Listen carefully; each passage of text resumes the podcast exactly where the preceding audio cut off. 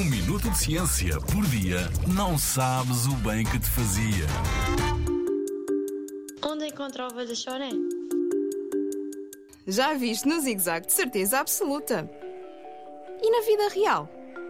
Pode parecer uma pergunta tonta se assumirmos que estou a falar de desenhos animados.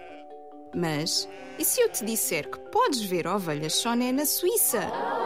Numa zona chamada Valais, surgiu uma raça de ovelha rara que faz lembrar a ovelha choné. Estes animais estão cobertos por lã fofinha que lhes permite sobreviver ao frio extremo.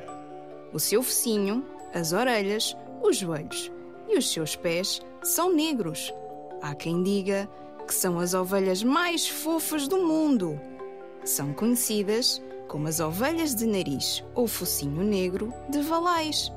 Passam o verão nas montanhas e o inverno nas colinas. Atualmente, existem vários criadores destas ovelhas no mundo. Por serem muito amigáveis, há quem as tenha como animais de estimação. Já em Portugal, existem 16 raças de ovelhas autóctones, ou seja, raças nativas de Portugal e que estão adaptadas às condições do território. Umas são completamente negras, como a churra galega bragançana preta.